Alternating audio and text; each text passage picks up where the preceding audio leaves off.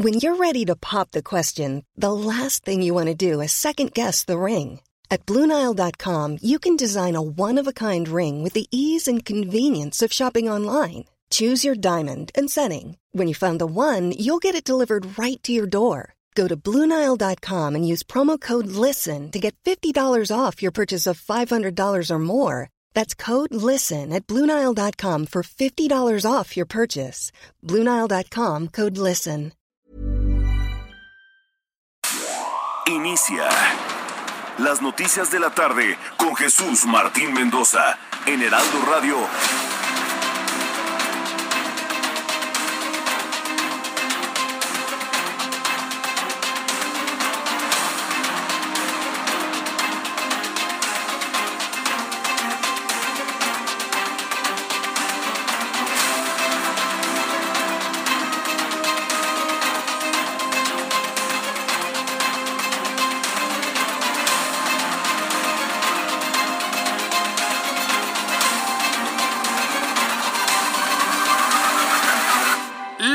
La tarde en punto, hora del centro de la República Mexicana. Bienvenidos, me da mucho gusto saludar a través de los micrófonos del Heraldo Radio, como todos los días, con toda la información más importante que ha ocurrido en México y en el mundo.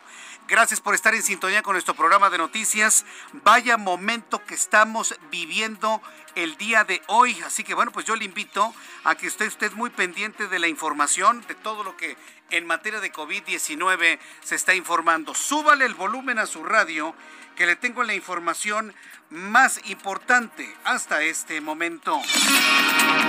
En primer lugar, le informo que se ha vuelto a romper la, el récord y cifra de contagiados de COVID en un solo día.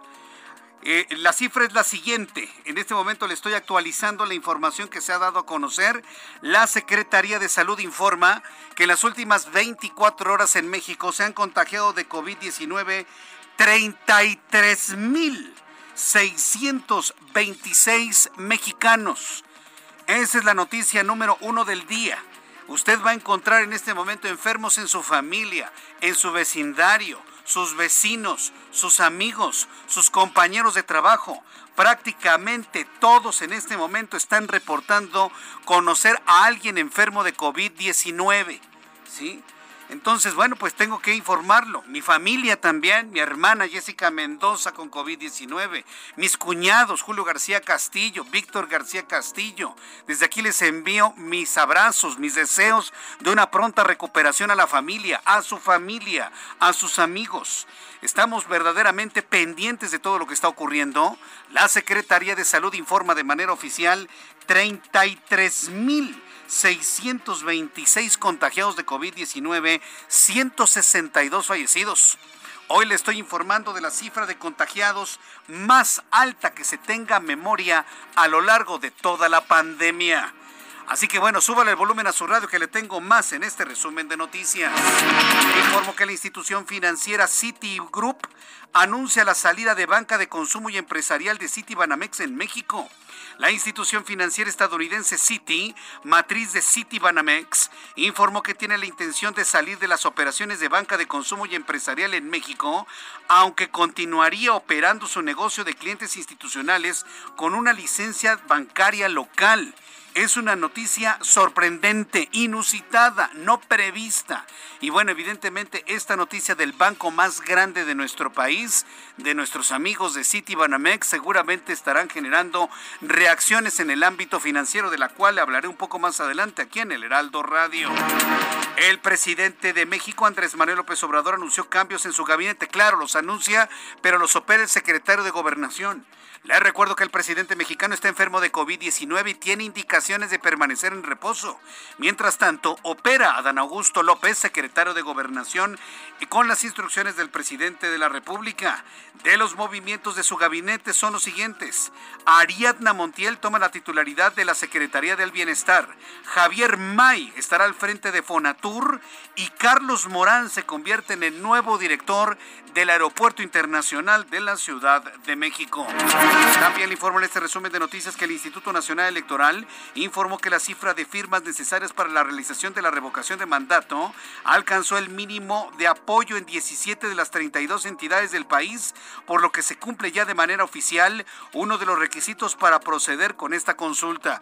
Tuvo que hacer un escrutinio profundo, porque debo decirle que decenas de miles de firmas han sido falsificadas. Vaya usted a saber por quién. Ante esa falsificación, más adelante le voy a platicar que el INE ha puesto a disposición una aplicación para que usted verifique si efectivamente ha dado su consentimiento de uso de su firma o no. Es muy interesante. Por ejemplo, yo no voy a firmar.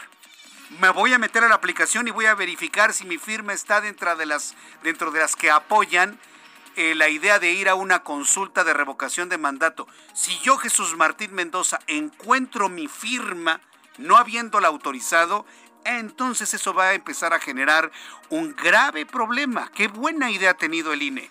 Sacar una aplicación, una herramienta informática para de esta manera verificar si efectivamente nuestra firma está apoyando o no está apoyando el ir a una revocación de mandato. Le voy a platicar de esto un poco más adelante aquí en el Heraldo Radio. También le informo que a unos días de haber asumido el cargo, esta tarde Benjamín López Palacios, alcalde indígena, indígena de Jojocotla, Morelos, fue asesinado a balazos en su propio domicilio. En Morelos, desatado el crimen en el estado de Morelos. Luego, luego, Benjamín López Palacio, que tomó posesión el 1 de enero, lo mataron en su casa. Le voy a tener los detalles también de esto más adelante aquí en el Heraldo Radio. Le informo en este resumen de noticias que la Unidad de Inteligencia Financiera, la UIF, ordenó el congelamiento de todas las cuentas bancarias de Karime Macías, quien fuera esposa del exgobernador de Veracruz, Javier Duarte. Una decisión tomada una vez que la propia Karime Macías ha solicitado asilo político en el Reino Unido. No pidió asilo político en Venezuela, ¿eh?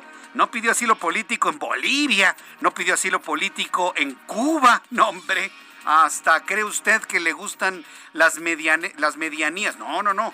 Pidió asilo político a un lado de la casa de la reina Isabel II del Reino Unido. Claro, pues hay de mexicanos a mexicanos. ¿Usted qué creía? ¿Que se iban a conformar ahí con un asilo político como el de Juliana Assange? No, hombre. No, no, no, pide asilo político en el Reino Unido, con libras esterlinas, a todo lujo. Bueno, lo vamos a platicar también más adelante aquí en el Heraldo Radio.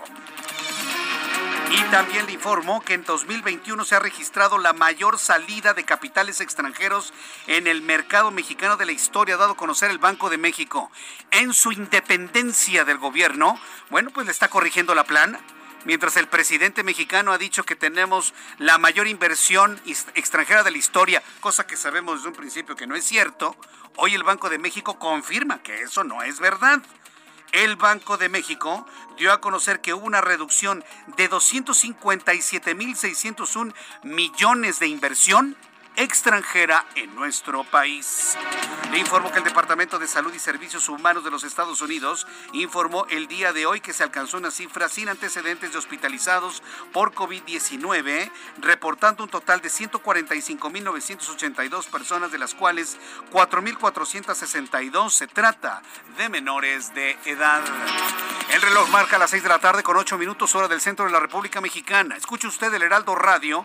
Yo soy Jesús Martín Mendoza y le comparto las noticias noticias en toda la República Mexicana. Vamos con nuestros compañeros reporteros urbanos, periodistas especializados en información de ciudad.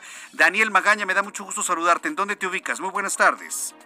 Jesús Martín, muy buena tarde. Pues ya nos encontramos recorriendo la zona del eje 3 Oriente, el tramo de Leonea Francisco del Paso y Troncoso, para trasladarse hacia la zona de viaductos. Han concluido estas obras que bueno, pues, hace algunos días estuvieron realizando la incorporación hacia la zona del viaducto. Aún así tenemos complicaciones para poder incorporarse hacia la zona del viaducto. Los carriles centrales a partir de este punto avanzan de mejor manera en dirección hacia la terminal de autobuses de Oriente o bien las personas que continúan sobre la zona de Eduardo Molina, esto para trasladarse hacia la zona de Oceanía o también hacia la zona de la avenida Transval. El reporte de Jesús Martín. Muy buenas tardes. Gracias por esta información, eh, Daniel Magaña. Mario Miranda, ¿en dónde te ubicamos? ¿Qué tal Jesús Martín? Buenas tardes. Pues comentarte que esta tarde un grupo de indígenas de la comunidad Mazagua pretendía realizar una marcha del Ángel de la Independencia al Zócalo Capitalino. Este grupo de indígenas artesanos piden ser escuchados por alguna autoridad de gobierno, ya que necesitan espacios para realizar su venta de artesanías, así como se les cumpla la promesa de una vivienda. La marcha de indígenas al llegar al cruce de Paseo de la Reforma Insurgentes fueron interceptados por elementos de la Secretaría de Seguridad Ciudadana, los cuales con golpes y empujanas, empujones les, les pidieron continuar su camino al capturarlos en este punto, por lo cual Después de varios minutos, el grupo de indígenas decidió retirarse del lugar. Comentarte que este enfrentamiento al menos resultaron tres personas lesionadas, dos hombres y una mujer de la comunidad indígena. Martín, pues seguiremos pendientes desde la alcaldía Cuauhtémoc. Correcto, gracias por la información, Mario Miranda. Seguimos pendientes. Seguimos pendientes con toda la información. Son las 6 de la tarde con 10 minutos. Para las personas que nos están sintonizando a partir de este momento, informarles que con base en las noticias que ha dado a conocer la Secretaría de Salud, debe usted anotar, por favor, para el día de hoy la Secretaría de Salud está informando el contagio de 33.626 mexicanos. ¿Qué significa esto? Que es la cifra más alta desde que inició la pandemia hace dos años no se tiene un registro tan alto como el que le estoy dando a conocer el día de hoy aquí en el Heraldo Radio. 33.629 contagios de COVID-19. ¿Qué si Delta? ¿Qué si Alfa? ¿Qué si Omicron? Olvídese, se trata del coronavirus que ha contagiado a 33.626 personas más y 162 mexicanos se han reportado fallecidos tan solo en las últimas 24 horas. Le voy a tener detalles de esta y más información que dé a conocer la Secretaría de Salud un poco más adelante aquí en el Heraldo Radio.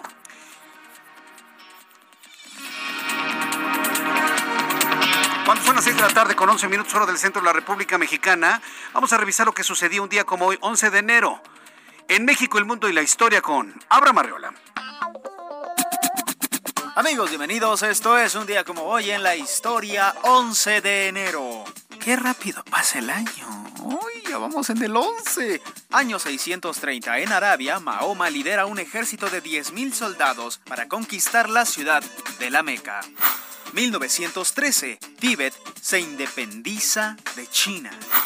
1922, en el Toronto General Hospital, Canadá, por primera vez se administra insulina a un paciente.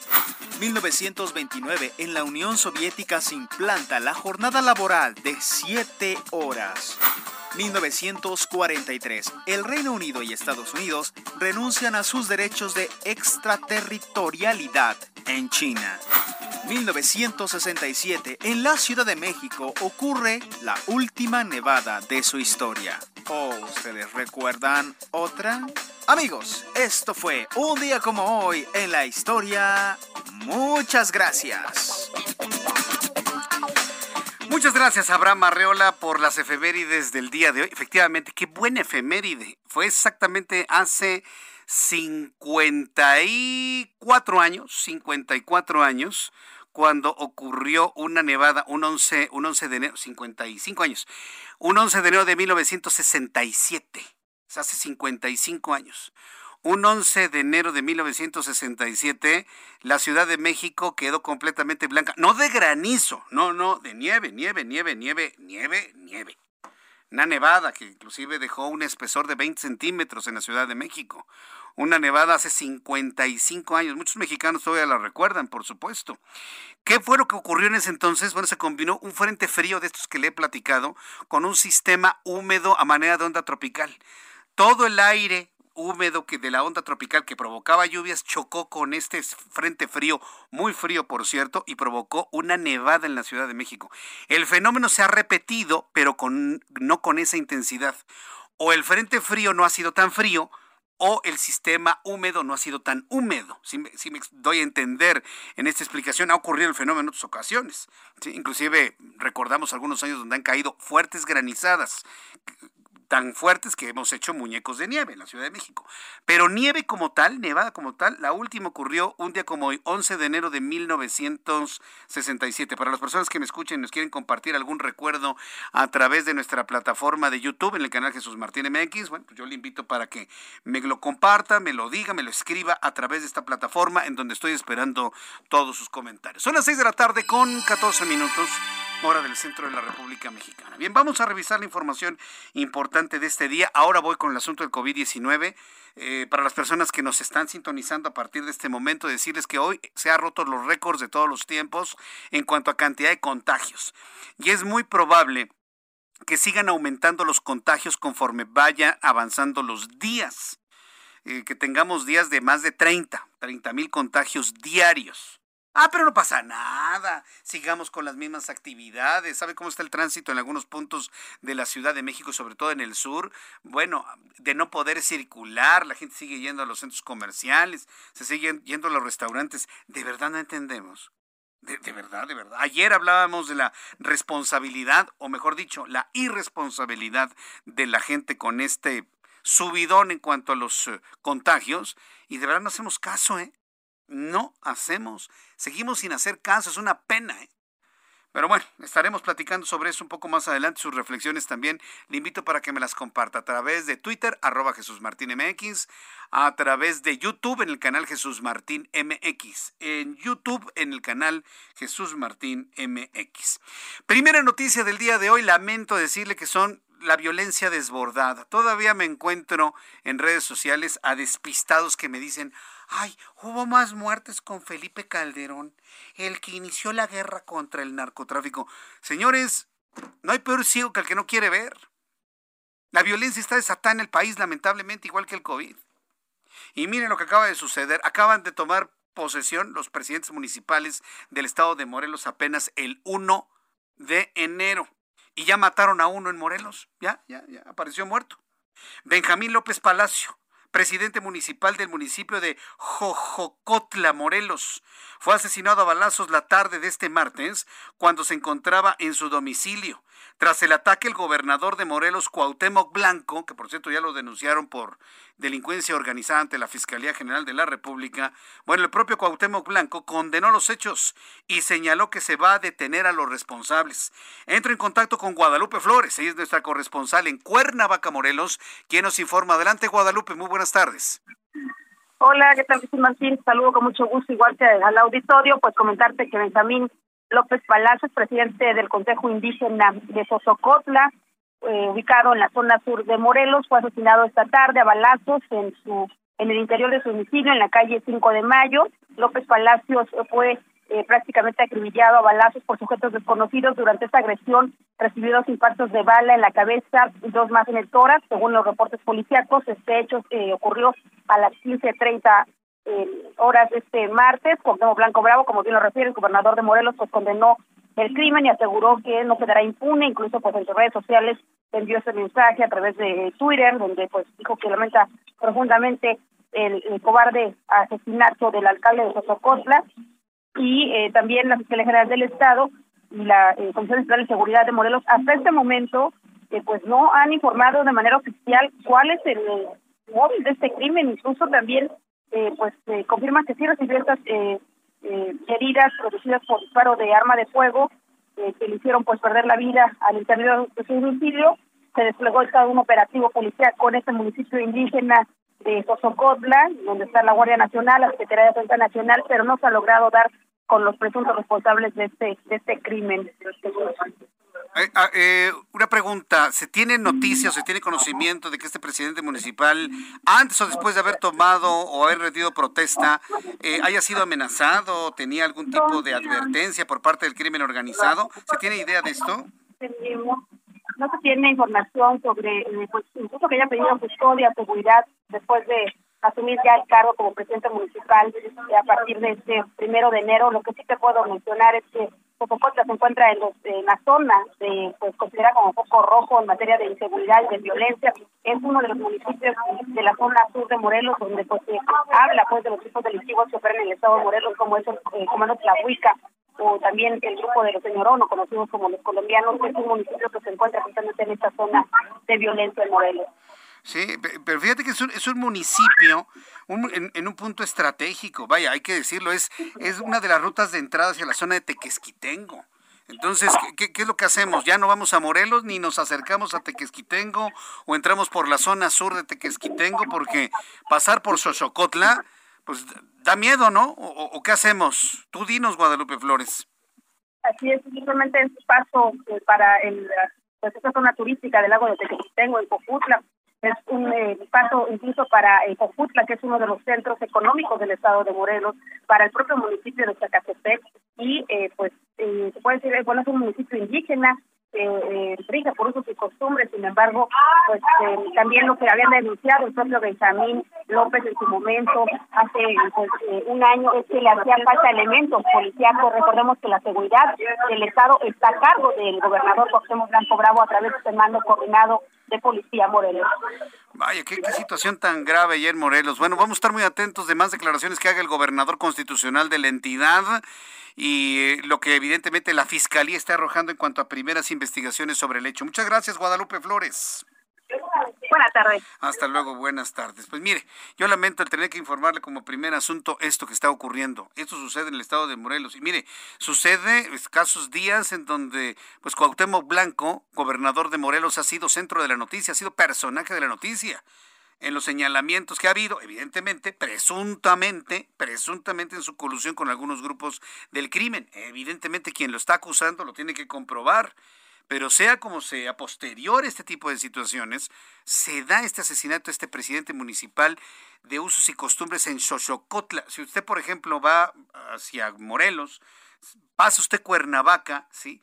Pasando al Puyeca, pasando al Puyeca, hay una desviación que lo lleva a Tequesquitengo.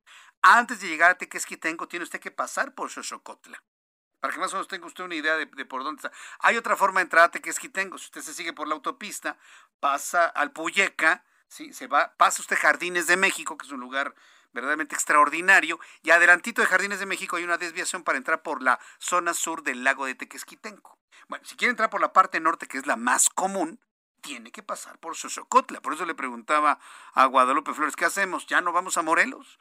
¿Ya no hacemos turismo ante la situación grave que se vive en materia de inseguridad? Estaré informándole aquí en el Heraldo Radio lo que tendremos que hacer, quienes de alguna manera, por alguna razón, visitan el estado de Morelos. Son las 6 de la tarde con 21 minutos, hora del centro de la República Mexicana. Otra de las noticias importantes, ahora voy con el COVID-19. Estoy esperando que cada vez más personas ingresen a nuestras plataformas. Nada más le adelanto que hoy se rompieron todos los récords en cuanto a número de personas contagiadas de COVID. 33 mil. 626 en tan solo 24 horas. Antes le informo que el presidente de México, Andrés Manuel López Obrador, hizo cambios en el gabinete federal en los cuales destaca, bueno, los, los ordenó él desde su cama, quiero entender, y quien los operó fue el secretario de Gobernación, a don Augusto López Hernández. ¿Cuáles son estos cambios? Bueno, Ariadna Montiel será la nueva secretaria del Bienestar. La titularidad del Fondo Nacional del Fomento al Turismo Fonatur, dependencia que está, pues de alguna manera operando todas las decisiones en torno al tren Maya, eh, va a ser ahora su titular Javier May, ¿sí? Y por último, Carlos Morán toma el cargo de la Dirección General del Aeropuerto Internacional de la Ciudad de México. Los funcionarios tomaron posesión del cargo ante el secretario de Gobernación, Adán Augusto López Hernández, debido a que, bueno, ya le comento que el presidente de la República está en reposo por eh, padecer COVID-19. Cambios en el gabinete y, bueno, me llama a mí mucho la atención el de Fonatur. Sí, el de Fonatur. Entonces, bueno, pues estaremos buscando en su momento, evidentemente, al nuevo responsable de todo lo que es eh, la construcción, trayecto, negociaciones en torno al tren Maya. Importantes cambios. Eh, importantes cambios en torno a ello. Cuando son las 6 de la tarde con 25 minutos, antes de ir a los anuncios, antes de ir a los mensajes, quiero informarle que estoy eh, ya recibiendo los datos de COVID-19. Le adelanto estos datos antes de, ir a fondo la información. Según la Secretaría de Salud, últimas 24 horas, 33.626 mexicanos contagiados de COVID-19. Y mire, de los que se han hecho pruebas en kioscos y en lugares regulares. Imagínense todos los demás que se han hecho una prueba y que no necesariamente ha sido informada en las últimas 24 horas. El total es de 4.170.066 mexicanos contagiados de COVID, 162 fallecimientos en las últimas 24 horas, para un total de 300.574 mexicanos muertos por COVID-19. Índice de letalidad se mantiene por arriba del 7%, en 7.20% el índice de letalidad de COVID-19 me preguntan, ¿es Omicron Jesús Martín? Omicron, Delta, Alfa, el que sea, son coronavirus que están enfermando a las personas. Lo más seguro es que la gran mayoría sea COVID-19 provocado por el coronavirus Omicron. Eso es definitivo.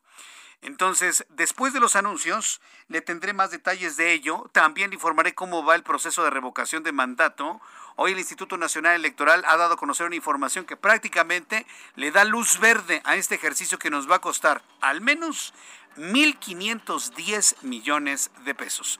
Voy a los mensajes y regreso enseguida. Escríbame vía Twitter, arroba Jesús Martín MX y a través de YouTube en el canal Jesús Martín MX. Mensajes y regresamos.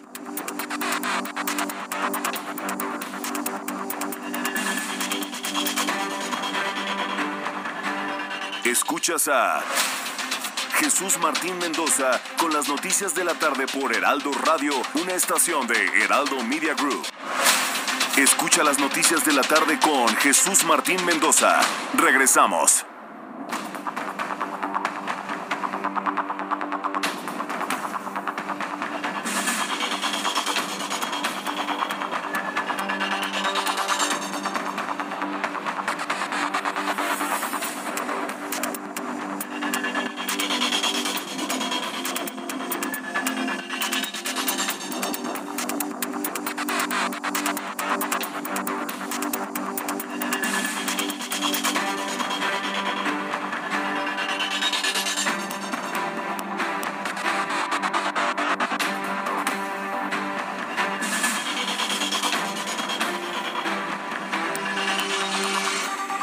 Son las 6 de la tarde con 30 minutos, las 6 de la tarde con 30 minutos, hora del centro de la República Mexicana. A ver, antes de ir con el siguiente tema, tengo muchas personas que están muy nerviosas, muy nerviosas, que me están preguntando qué va a pasar con City Banamex, qué va a pasar con los bancos de City Banamex. A ver, eh, eh, no, no se me ponga nervioso no significa, la noticia no tiene nada que ver con un cierre del banco, ¿eh? no, no, no, no, no. Todo va a seguir exactamente igual. Lo que está anunciando Citi, Citi en los Estados Unidos, ¿sí?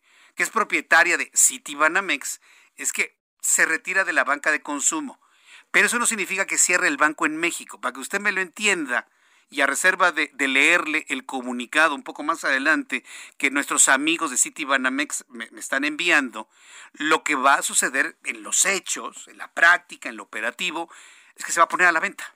Citi Banamex va a poner a la venta el banco, lo va a comprar otra empresa, pero va a seguir existiendo Banamex. No se van a cerrar las sucursales ni nada por el estilo. Simple y sencillamente Citi está eh, tomando una decisión de estrategia ¿sí? ante las condiciones económicas del mundo. No tiene que ver con que ah, ya no les gustó México, que pasó algo con el gobierno. No, nada que ver. ¿eh? No es un asunto de falta de confianza en el país es una estrategia que ha tomado Citi en los Estados Unidos, que es propietaria en México de Banamex. Entonces va a, salir Citi, ¿sí? Banamex va a quedar aquí y se va a buscar un nuevo dueño, para que me lo entienda así en términos muy, muy, muy generales muy grandes. Entonces, quienes tienen sus cuentas en Banamex, quienes tienen sus eh, ahorros en Banamex, quienes tienen sus eh, inversiones, sus créditos hipotecarios, tenga usted calma, no va a pasar absolutamente nada. Simple y sencillamente, Citi va a salir de México y Banamex se va a llamar Banamex, seguramente con algún apellido, un prefijo o un sufijo, lo que sea, que dé cuenta de quiénes van a ser en el futuro los próximos dueños. Eso es lo que va a ocurrir.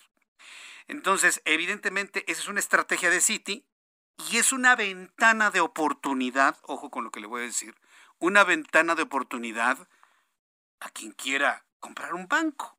posiblemente usted, que me está escuchando. Entonces hay, que verlo desde esa manera. Usted como tarjeta no va a tener ningún problema. Y el que tiene sus ahorros están salvaguardados. Y el que tiene su nómina está salvaguardado. El que tiene sus deudas va a seguirlas pagando, evidentemente. Vamos a seguir pagando nuestras deudas. Ahí sí no hay vuelta de hoja. Simplemente es una estrategia de Citi en los Estados Unidos, que evidentemente va a generar todo tipo de comentarios y, hasta este momento pues, no se ve algún tipo de, efecto negativo en la economía mexicana con este anuncio. Deme oportunidad de que mis amigos de Citi Banamex me envíen el comunicado para podérselo yo transmitir tal y como está pero a grandes rasgos y ante la gran cantidad de cúmulo de preguntas que me están haciendo, y Jesús Martín, ¿qué, es eso de Citi? ¿Qué va a cerrar el banco? No, no van a cerrar ni las sucursales ni los bancos. Simplemente es un cambio, va a ser un cambio propietario, a fin de cuentas, nada más. Entonces esté usted tranquilo, no va a pasar absolutamente nada. Recuerde que en nuestro país, gracias, gracias a las ideas y a las estrategias tomadas en sexenios anteriores, nuestras cuentas están protegidas con un seguro. ¿sí? que se llama IPAD. Entonces, gracias a esas estrategias. Entonces, bueno, pues eh, ahí este, eh, comentando esto, me parece que es muy importante. Sí, ya, ya me está llegando precisamente el comunicado en estos momentos, me está llegando el comunicado precisamente en estos momentos que da esta certidumbre ante esta información. Bien, este, dame oportunidad de leer el comunicado en estos momentos, Ángel sí, para que el, público tenga certeza de lo que está informando. El comunicado está firmado por Citi, Citi, nada más Citi, que es eh, la empresa que es propietaria de Banamex en México. La información dice lo siguiente, para distribución inmediata Citi Group, 11 eh, de enero de 2022, Citi anuncia su salida de los negocios de banca de consumo y banca empresarial en México avance en sus objetivos estratégicos de invertir en negocios alineados con sus eh, principales fortalezas, simplificar sus operaciones y generar valor para sus accionistas a largo plazo. Citi mantendrá presencia e inversión significativa en México a través de su negocio de clientes institucionales. Es decir, todavía va a conservar una cartera de clientes en México específicos, empresariales, eh, de grupales y demás. Incrementa orientación del negocio de banca de consumo de Citi en Global Wealth, así como en el negocio de pagos y créditos en una presencia de banca minorista enfocada en los Estados Unidos. El comunicado está fechado en Nueva York. ¿sí? Y, lo, y, lo, insisto porque no es un asunto de México, es una decisión en Nueva York de Citi. Citi anunció el día de hoy que tiene la intención de salir de los negocios de banca de consumo y banca empresarial de Citi Banamex como parte de una nueva visión estratégica.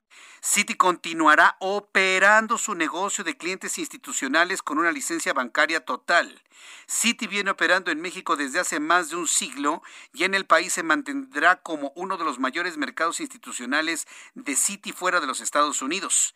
Citi continuará invirtiendo y fomentando el crecimiento de dichas operaciones en México junto con su franquicia de Citi Private Bank. La directora ejecutiva de Citi, Jan Fraser, dijo, la decisión de salir de los negocios de banca de consumo y banca empresarial en México está completamente alineada a los principios de nuestra nueva visión estratégica.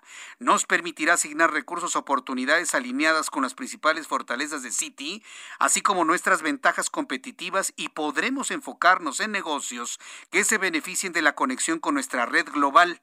A su vez, nos permitirá simplificar aún más nuestro banco, está informando la CEO de Citi en Nueva York.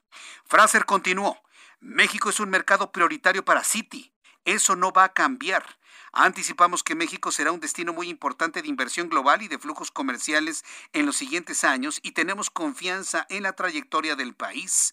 Citi tiene una posición única para apoyar a las actividades de nuestros clientes institucionales en los mercados de capitales internacionales, así como apoyar los flujos comerciales desde y hacia México para nuestros clientes institucionales y continuaremos realizando inversiones significativas en nuestro negocio institucional en México para mantenernos como líderes de dicho mercado. Las salidas anunciadas de los negocios de banca de consumo en México, Asia, Europa, están alineados con el reposicionamiento de la banca de consumo de Citi hacia centros Global Wealth el fortalecimiento de su presencia en los negocios de pagos y créditos y banca minorista en los Estados Unidos. Dice el comunicado de Citi, súbele el volumen a su radio, Banco Nacional de México, Banamex, es una institución financiera líder en México con una marca única y una valiosa historia. Citi ha realizado importantes inversiones en dicha institución a lo largo de dos décadas, robusteciendo significativamente sus capacidades de banca digital y banca móvil, fortaleciendo su infraestructura tecnológica, modernizando su red de sucursales, cajeros automáticos, profundizando relaciones con segmentos de clientes clave y contribuyendo a sus esfuerzos de inclusión financiera. La renovación estratégica de Citi que ha emprendido resultará en un banco más fuerte, más enfocado, dijo Mark Mason, director de finanzas de Citi. Vamos a implementar una estrategia enfocada en la banca de consumo, incrementando nuestra inversión en Global Wealth y enfocándonos en nuestro negocio institucional que tenemos ventajas competitivas. Así que bueno, eh, finalmente dice los negocios en los que Citi anuncia su salida incluyen el negocio de banco de consumo, pequeñas empresas, reportado como parte del segmento de banca de consumo. Se incluirá información adicional sobre los negocios de los cuales Citi anticipa salir en México en el informe de ganancias del cuarto trimestre de 2021 que se publicará el 14 de enero. Y bueno, pues aquí me mandan los vínculos y toda la información que se ha generado el día de hoy. Lo que tiene usted que tener en su mente, usted que es cuentaviente de Citi Banamex, es que una cosa es Citi y otra cosa es Banco Nacional de México. Y al salirse de la banca de consumo, pues Banco Nacional de México prácticamente se pondrá en venta. ¿Cómo será este proceso? Todavía nos falta información, la cual, por supuesto, se le hará informando, inclusive con entrevistas, para que usted tenga toda la certeza de lo que va a ocurrir con este importante, esta importante institución financiera en nuestro país. Son las 6 de la tarde con 40 minutos, hora del centro de la República Mexicana. ¿Qué, días de noticias hemos tenido, eh? sin duda alguna? Bueno, vamos a entrar en comunicación con nuestra mm, compañera reportera Elia Castillo. Elia Castillo nos informa que alcanzan 17 entidades firmas requeridas para revocación de mandato. Pues con eso prácticamente hay luz verde para este proceso carísimo que vamos a hacer en nuestro país. Elia Castillo, adelante, gusto en saludarte. Muy buenas tardes, Jesús Martín, te saludo con gusto. Así es, de acuerdo al último corte del Instituto Nacional Electoral, con el 73.3% de las firmas válidas, equivalentes a dos millones catorce mil rúbricas, para solicitar la consulta de revocación de mandato, se cumplió con uno de los requisitos que es el que al menos 17 entidades alcancen el 3% de apoyo de las personas inscritas en la lista nominal. Esto, Jesús Martín, se cumplió el día de hoy. De acuerdo al reporte de este martes, pues de este martes las entidades que ya cumplieron con este requisito de al menos el 3% de apoyos de su lista de electores están Aguascalientes, Baja California Sur, Campeche, Colima, Chihuahua, Ciudad de México, Estado de México, Tamaulipas, Tabasco, Tlaxcala, Guerrero, Hidalgo, Morelos, Nayarit, Oaxaca, Quintana Roo, San Luis Potosí y Zacatecas. Con esto, como bien te comentaba, Jesús Martín, pues se cumple uno de los requisitos, sin embargo, otro requisito que aún falta y pues están a, a 28% de cumplirse, aproximadamente siete mil firmas que hacen falta para poder lograr esta que, se, que el INE emita la convocatoria el próximo 4 de febrero para realizar la consulta de revocación de mandato. En otro tema te comento que el INE implementará un módulo eh, virtual para que la ciudadanía verifique si efectivamente apoyó la revocación de mandato. En su caso de que sí lo haya hecho y esté registrado, pues no pasa nada, pero hay eh, puede pasar que tú no hayas eh, firmado y aparezca tu apoyo, tu credencial de elector en esta en esta lista de firmas que tiene el Instituto Nacional Electoral, por lo cual se habilitó un eh, este módulo, módulo virtual en donde la ciudadanía podrá verificar si efectivamente está su apoyo o no. Y eh, finalmente, en caso de que no hayas apoyado y esté tu, tu firma, pues a, puso a disposición también unos formatos para que la ciudadanía presente su queja respectiva ante el Instituto eh, Electoral para poder pues eh, reclamar que no no apoyaste esa consulta y sin embargo apareces en la lista de apoyos. Ese es el reporte que te tengo, Jesús Martín. Correcto, Angelia. Pues muchas gracias por la información. Estaremos eh, informando más detalles que se den a conocer. Gracias, Elia.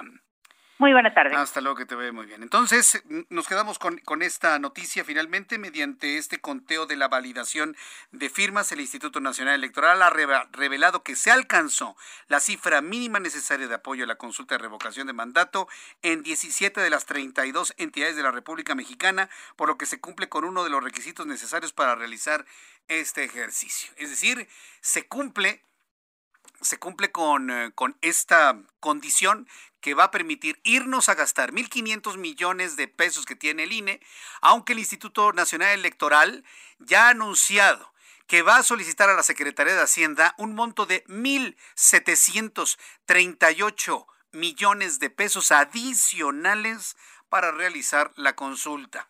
Esta información debe usted tenerla también en la mano. El Instituto Nacional Electoral anuncia que va a solicitar a la Secretaría de Hacienda un monto de 1.738.94 millones de pesos que los va a sumar a los 1.500 que ya tiene de ahorros para realizar este ejercicio. Me dicen, ejercicio ciudadano, democrático, de consulta, de participación. Pues usted y yo sabemos que es un capricho, ¿sí? Para pues, un sector un voto duro, que ya conocemos, pues le diga al presidente, sí que se lo queremos mucho y le aplaudan. ¿no? queremos que se vaya, pero queremos que nos pregunten si queremos que se vaya para que nosotros respondamos que no queremos que se vaya. Autor de esta frase, Alarcón. Maravilloso, me encanta. Porque nos da a conocer muy bien qué significa esto que nos vamos a gastar. Y bueno, pues el INE en ningún momento se ha negado, dice, bueno, sigamos adelante, ya se cumplieron con las firmas, ya se cumplieron con las firmas, ya se cumplió con el requisito. Bueno, pues ahora necesitamos más lana, Secretaría de Hacienda. Más de 1.700 millones de pesos y estoy a la espera de lo que diga la Secretaría de Hacienda si está en posibilidad de redireccionar recurso al Instituto Nacional Electoral. Son las 6 de la tarde con 45 minutos hora del centro de la República Mexicana. Eh, me decías, Ángel, ¿a qué Ah, ya tenemos en la línea telefónica Gerardo Suárez, quien es reportero del Heraldo de México. Con una alta afluencia inicia la vacunación de refuerzo a personal de salud privado en la Ciudad de México. ¿Y quién no se va a querer vacunar si sabemos que es una herramienta para no enfermarse grave? Adelante Gerardo, gusto en saludarte. Muy buenas tardes. Muy buenas tardes, Jesús Martín. Miles de trabajadores de la salud de instituciones privadas en la Ciudad de México ya recibieron la vacuna de refuerzo contra el COVID-19. Esto como parte del inicio de la etapa de inmunización a este sector sanitario.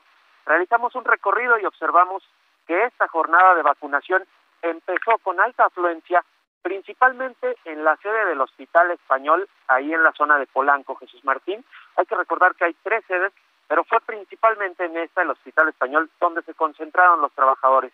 Eh, durante el día hubo una larga fila de estos trabajadores de la salud de hospitales y clínicas privadas quienes avanzaban, eso sí, de manera ágil para recibir esa dosis adicional de la vacuna AstraZeneca. Uno de ellos fue el doctor José Ceballos del nuevo sanatorio Durango, quien dijo que recibir esta nueva vacuna le hace sentir más confianza para llevar a cabo su labor. Sin embargo, consideró que el proceso de aplicación pudo ser diferente, pudo ser como hace un año cuando las brigadas de vacunación acudieron directamente a los hospitales. Vamos a escuchar al doctor José Ceballos. El refuerzo, pues, es, muy bueno, ¿no? Estamos satisfechos con eso. Lo que no es la organización, porque nos tienen aquí parados en la calle como si no hubiera vacunas como para que las llevaran al hospital. Yo creo que deberían de organizarlo mejor. ¿Usted cree que hubiera sido mejor llevarlas a cada hospital? Exactamente, creo que no hay ningún problema. Se puede cumplir con todos los requisitos para podernos vacunar y no tenernos aquí en la calle. Jesús Martín, son tres puntos de vacunación para el personal sanitario del sector privado, Hospital Español, el Centis Marina en la Alcaldía Coyoacán y la Sala de Armas del Deportivo Magdalena Michuca, donde por cierto vimos que la afluencia es menor, así que el proceso es más rápido para ser vacunados. Mañana es el turno de las personas con apellidos que empiezan con la letra C, E, F y G. Hay que llevar su expediente de vacunación impreso para agilizar este proceso. Jesús Martínez es parte de la información. Muchas gracias por la información. Gracias. Hasta luego. Hasta luego, Gerardo Suárez, nuestro compañero reportero, con esta información de este refuerzo de vacunación. Iré al asunto de COVID-19 en unos instantes más. Le recuerdo que hoy se rompió todo el, el récord de todos estos dos años de pandemia que estamos cumpliendo en estos días, con 33.626 casos confirmados el día de hoy. Cuando son las 6 de la tarde con 48 minutos hora del centro de la República Mexicana, está fluyendo mucha información de City desde Nueva York fluyendo mucha información de Citi desde Nueva York. Muchos análisis de, la nueva estrategia de negocios de Citi. Note usted cómo ya le hablo de Citi como una entidad en Estados Unidos y Banco Nacional de México es otra. ¿no?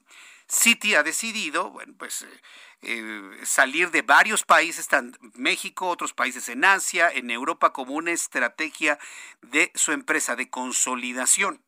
Entonces, mucha de esta información viene en inglés que está llegando precisamente desde los Estados Unidos. Por ejemplo, lo que hoy está ocurriendo con una entidad en los Estados Unidos que está generando información en inglés nos remite en la importancia, lo fundamental que significa saber leer, saber hablar inglés, saber interpretarlo para la toma de decisiones. Precisamente ante ello le tengo la solución que le he comentado a lo largo del año pasado y también lo vamos a hacer en este año 2022. Me da mucho gusto saludar a través de la línea telefónica Carlos Guillén. Él es director de publicidad de COE México, a quien yo le agradezco estos minutos de contacto con el auditorio del Heraldo. Estimado Carlos, qué gusto saludarte, bienvenido, muy buenas tardes. ¿Qué tal, Jesús Martín? ¿Cómo estás? Feliz año. ¿Cómo Feliz año. Muy bien, pues muy bien, viendo precisamente cómo hay una gran cantidad de noticias e información en inglés que se están generando en este momento. Por lo tanto, la importancia de hablar, aprender, leer, interpretar el inglés correctamente, Carlos. Así es, Jesús Martín. Buenas noches. Pues sí, tú lo dices muy bien, la importancia del inglés hoy en día y más con los propósitos de año nuevo que mucha gente se colocó en este 2022 y qué mejor en COE, que ya llevamos 32 años capacitando ejecutivos, profesionistas, empresarios. En tres meses hablas inglés, Jesús Martín. En nueve meses lo dominas y en un tiempo récord de un año ya tienes el dominio total del inglés. Tú sabes que nuestro programa está garantizado es un método 100% conversacional. Primero te vamos a enseñar a hablar, tal cual como un niño, después a leer y a escribir, y hasta el último la tediosa y aburrida gramática. No nos inventamos niveles de inglés, y es un método fácil y rápido y eh, para todas las personas, Jesús Martín, ejecutivos, profesionistas, empresarios, utilizamos programación neurolingüística tú sabes del tema, obviamente lo, lo recomiendas ampliamente, ¿no? Por supuesto, y, sobre todo lo que a mí me queda completamente claro con las noticias que han estado fluyendo es la importancia de hablar y entender un correcto inglés. ¿En cuánto tiempo lo podemos lograr, Carlos? Así es, desde la primera sesión ya estás hablando y conversando en inglés porque te enseñamos a pensar en inglés. Utilizamos técnicas de superaprendizaje, que estas técnicas ayudan a la persona a tener mayor fluidez, a pensar en inglés, utilizamos, te decía, programación neurolingüística, identificamos el estilo de aprendizaje de cada persona, si eres más visual, si eres auditivo o eres kinestésico. Dependiendo del canal de aprendizaje, pues va a ser más fácil, rápido, dinámico, en menos tiempo con resultados. Si en tres meses hablas inglés, Jesús Martín, ¿qué publicidad nos haces a COE? ¿Buena o mala? No, pues buena, por supuesto. A mí la verdad me, ha gustado sobre todo las reacciones del público y me, me, gusta de qué manera las personas se han acercado a, tu método. Que por cierto, coméntanos sobre la programación neurolingüística, que es un asunto que le ha llamado poderosamente la atención siempre a nuestros amigos que escuchan el Heraldo Radio. Así es, Jesús Martín. Esta técnica de aprendizaje es para que la persona realmente vea eh, la fortaleza que tiene para aprender el inglés. Si tú eres visual, por ejemplo, durante todo el programa de inglés tenemos talleres online enfocados a la parte eh, visual, la parte auditiva o la parte kinestésica. Es decir, hacemos un traje a tu medida en el idioma inglés. Y las sesiones son online, 100% virtuales, Jesús Martín. Es decir, eh, ya llevamos 11 años y medio capacitando de manera virtual. Es decir, no estamos ensayando, tenemos la experiencia y estamos certificados. Y después de ese año que ya aprendes inglés, te vamos a certificar a nivel internacional, ya sea para el TOEFL, para el TOEIC o para el IELTS. O sea, tenemos profesores expertos en tiempo real en la educación online. ¿Qué te parece? Me parece muy bien. Danos por favor el número telefónico. Me están preguntando cuál es el número telefónico que tú tienes para que en este momento las personas interesadas en preguntar te hagan una llamada perdida o te envíen un mensaje de vía WhatsApp. ¿Cuál es el número? Así es. El número es el 5530 28 28 28. Muy fácil de aprender, Jesús Martín. 55 30 28 28 28. Una vez más el teléfono, Carlos, por favor. Así es, WhatsApp con la palabra inglés al 55 30 28 28 28. Toda la gente que realmente necesita aprender inglés en este 2022, empezar el año con el pie derecho en COE, garantizando el aprendizaje. Tú eliges los horarios y cada semana puedes cambiarlo como quieras. ¿Desde qué edad? Desde los 7 años hasta 70 años de edad. Así que voy a dar la promoción, 50% de descuento, Jesús Martín, en todos los pagos mensuales y las primeras 200 personas que estén whatsappeando la palabra inglés va a recibir un plan familiar dos por uno. Es decir, a mitad de precio puedes meter a un familiar totalmente gratis. ¿Qué te parece? Me parece muy bien. Bueno, nuevamente el teléfono, por favor, para que no se nos olvide, Carlos.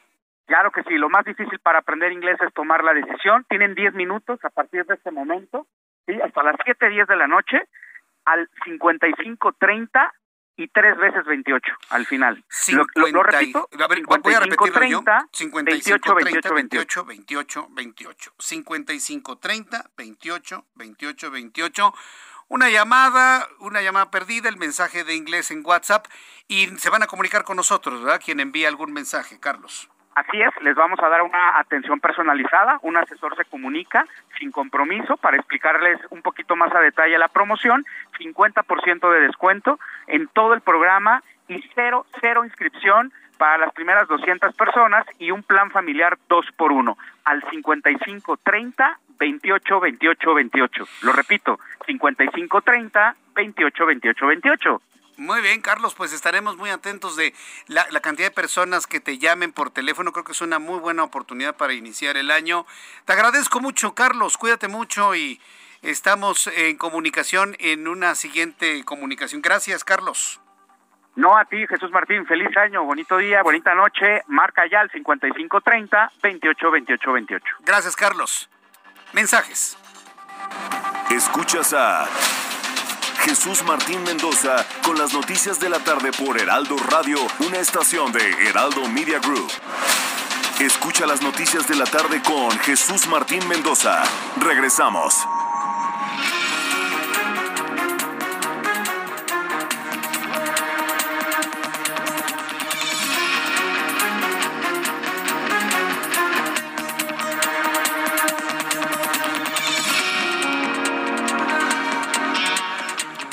7 en punto, las 19 horas en punto hora del centro de la República Mexicana. Le presento un resumen con las noticias más importantes en el Heraldo Radio. La Secretaría de Salud ha confirmado hace, unas, hace unos minutos, bueno, hace unas horas en realidad, que hoy, 11 de enero, se ha roto el récord de mayor número de contagios en solo 24 horas desde que inició la pandemia hace dos años.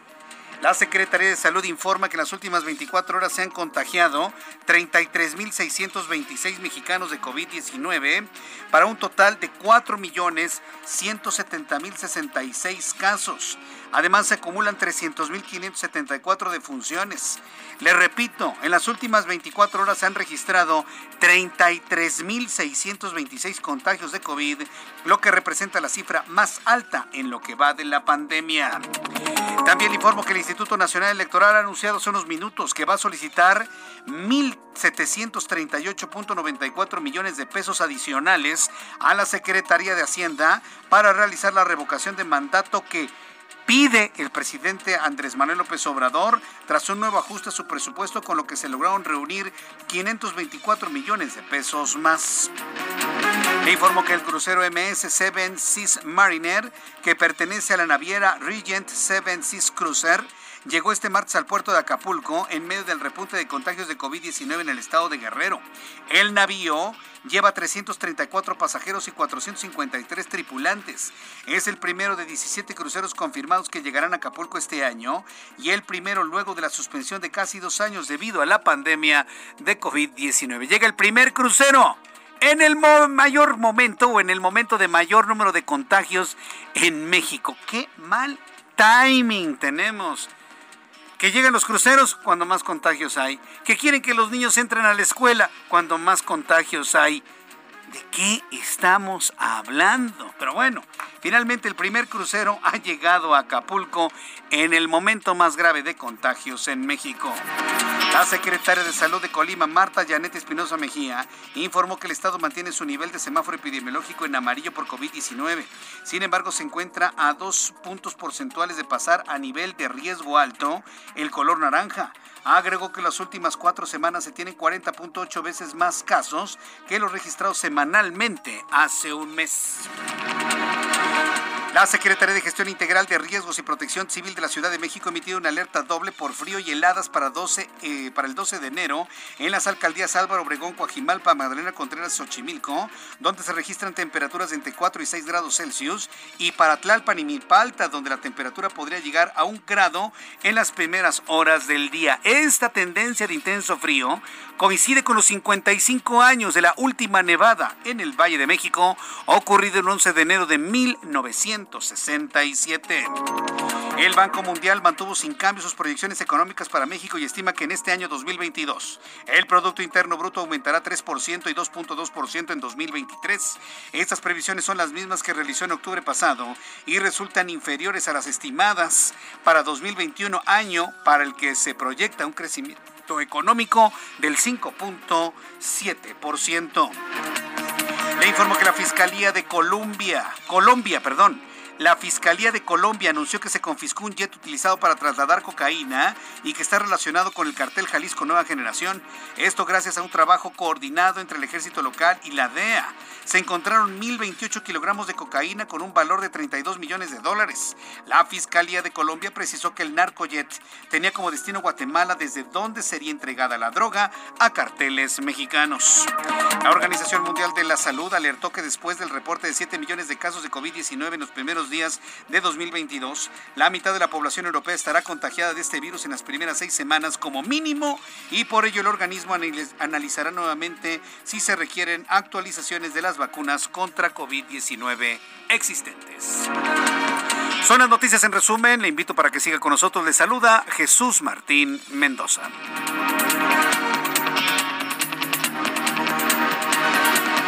Ya son las 7.5, las 7.5 hora del centro de la República Mexicana.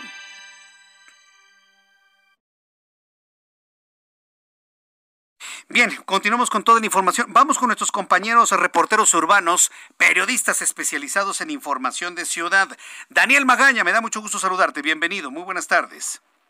¿Qué tal, Jesús Martín? Eh, muy buenas tardes. Bueno, pues nosotros tenemos información para las personas que avanzan en la zona de la avenida Fray Servando, sobre todo que abandonan la zona centro, se trasladan hacia la zona precisamente del viaducto, hacia la zona del circuito interior.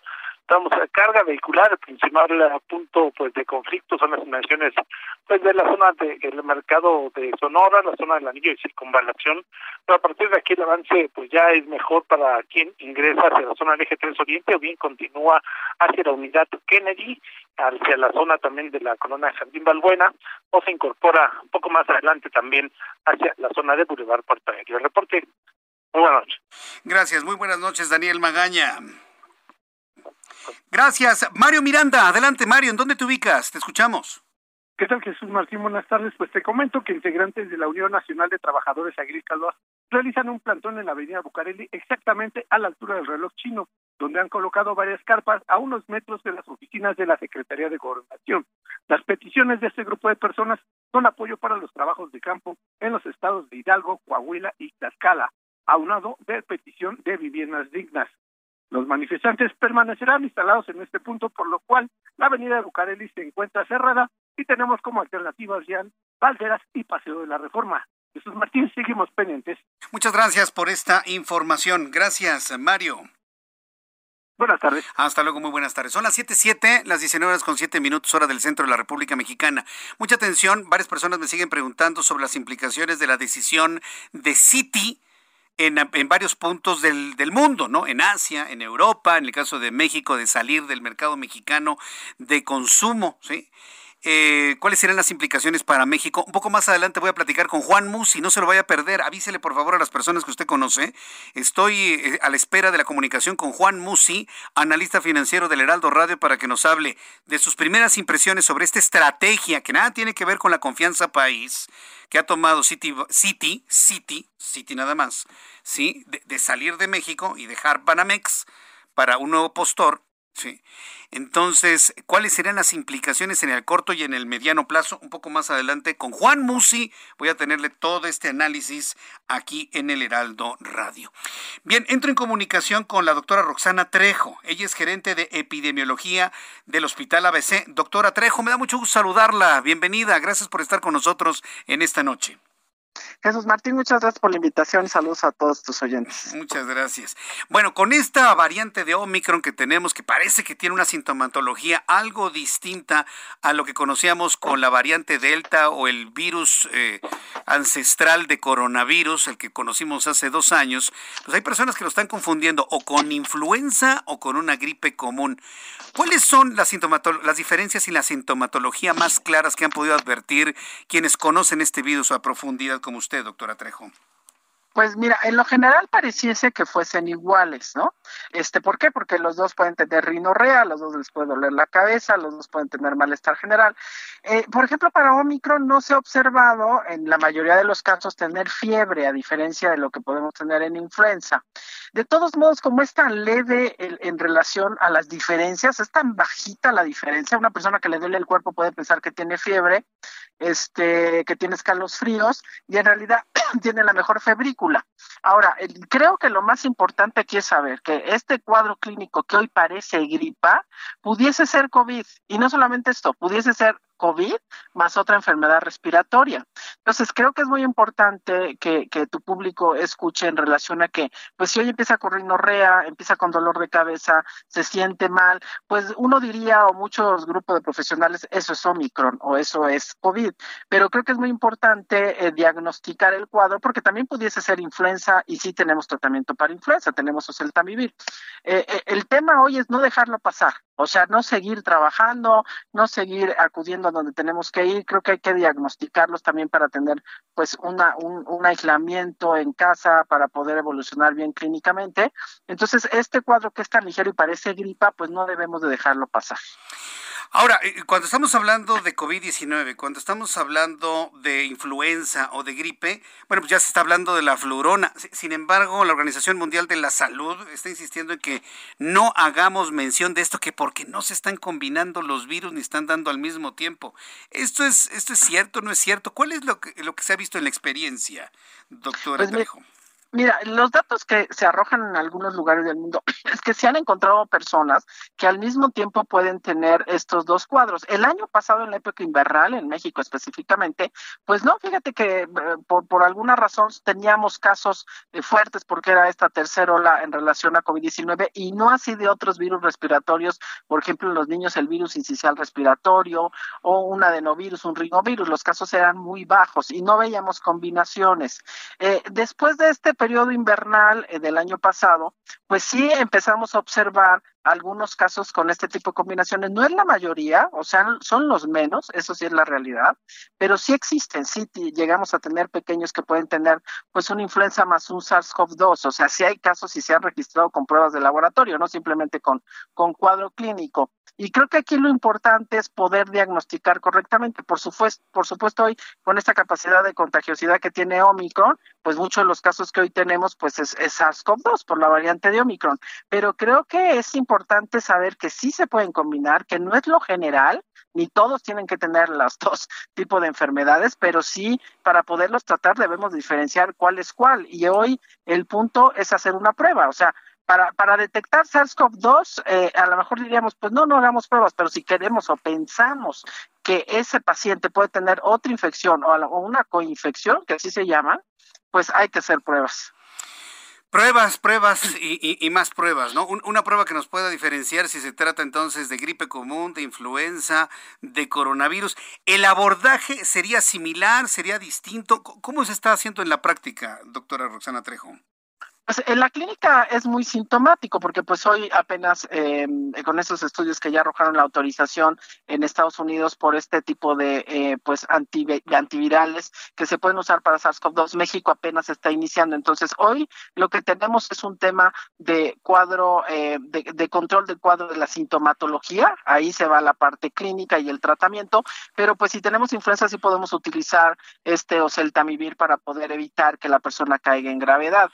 Entonces, hoy lo que hacemos es la parte sintomática o también la parte sistémica, porque, por ejemplo, eh, la variante Delta y las demás variantes antes de Delta, lo que observábamos es que teníamos una enfermedad no solamente respiratoria, sino una enfermedad de todo el cuerpo. O sea, teníamos gente que le faltaba el olfato, personas que empezaron a tener problemas de otro tipo, que tenían relación con el SARS-CoV-2. Hoy con la variante Omicron se está observando que es más una enfermedad, sí de las vías respiratorias altas, y que la mayoría pues no, no va a caer en gravedad, pero esto depende de la persona, depende de su esquema de vacunación, depende de sus comorbilidades y su respuesta del organismo hacia esta nueva variante, ¿no? Entonces, lo que hoy hacemos es revisar a los pacientes, por eso es importante no solo aislarse, sino sí acudir con un médico para que pueda hacer una evaluación y poder dar pues un, un tratamiento sintomático para los síntomas o en su caso algún otro dependiendo del tipo de infección.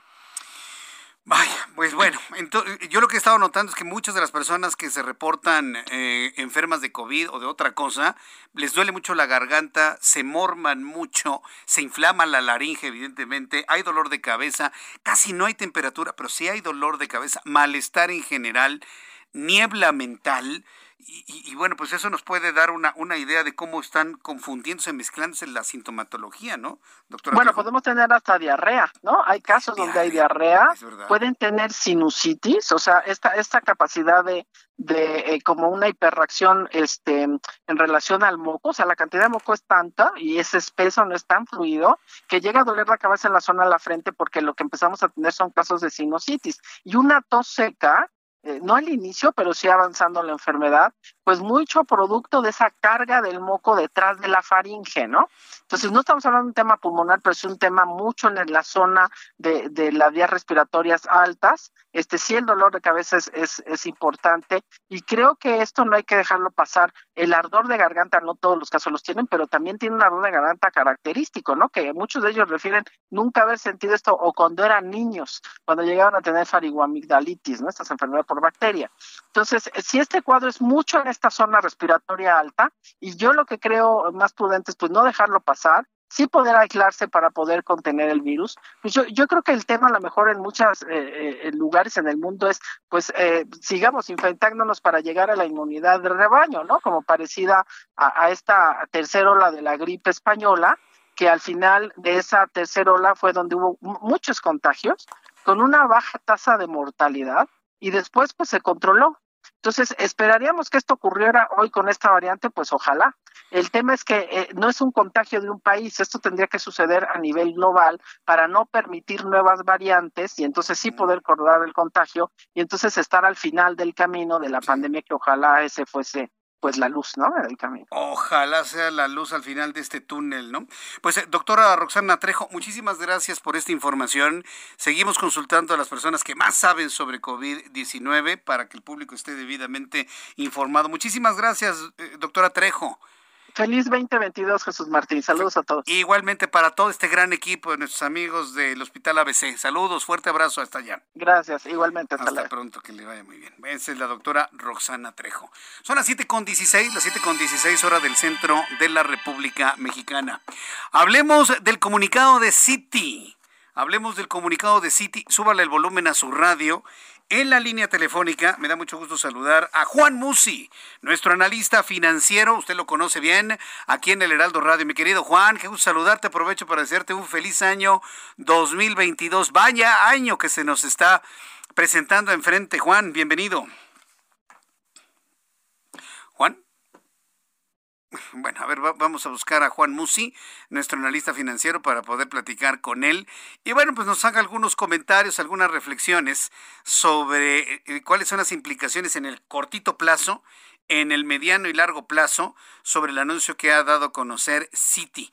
Alguien me está preguntando si esto se sabía con anticipación. No, no, no, no, no. En, en realidad es una estrategia muy nueva, tiene prácticamente horas de haberse dado a conocer, de haberse elaborado los, eh, los comunicados y la información que le estamos dando. Estimado Juan Musiamione, bienvenido. Feliz año 2022, mi querido Juan. Igualmente, mi querido Jesús Martín, a ti a todo el auditorio, te escuché perfecto la introducción y, por alguna razón se perdió la comunicación, pero ya estamos. Oye, ¿qué año este, tenemos enfrente? A ver, platícame. Platícanos. Arranca esto, arranca esto complicado, pero fíjate que he sido muy insistente y sí lo creo, déjame empezar por aquí. Yo creo que 2022 va a ser un año también de muchos retos y muy complicado. Además, pues todavía traemos arrastrando muchos temas del 20 y del 21, pues que no se resuelven de un día para otro, sobre todo todas las eh, pues cuestiones que están en problemadas y que ha traído como consecuencia primero el encierro, luego la pandemia, luego esta reapertura que ha traído consigo inflaciones muy altas, problemas en cadenas de suministro, o sea, son todos temas que eh, pues van a tardar un tiempo en normalizarse, en estabilizarse y ya tendremos mucho tiempo, si Dios quiere, en el año para platicar y irlos, eh, pues ahora sí que eh, platicando cada uno a detalle, pero yo creo que 2022, en la misma tónica que el 21 fue menos malo, no te lo diría yo como mucho mejor, sino menos malo que el 20, pues yo espero que el 22 también sea menos malo y sea menos complicado para nuestros amigos del auditorio, eh, independientemente de la profesión que tengas y en el negocio en el que estés, pero aún, desde luego, un año complicado, Jesús Martín. Año complicado y bueno, pues en cuestión de las finanzas, tanto grandes como medianas y chiquitas, ¿cómo estás viendo el año ahora con este anuncio que está haciendo Citi, ah, no nada más para México, sino para eh, también algunos países en Asia, otros en Europa, de salirse de la banca de consumo? ¿Tú, cómo lo estás viendo la estrategia de Citi y qué implicaciones podría tener para México, Juan? Yo, yo, lo veo, yo lo veo, digamos que desde dos puntos de vista, mi querido Jesús Martín.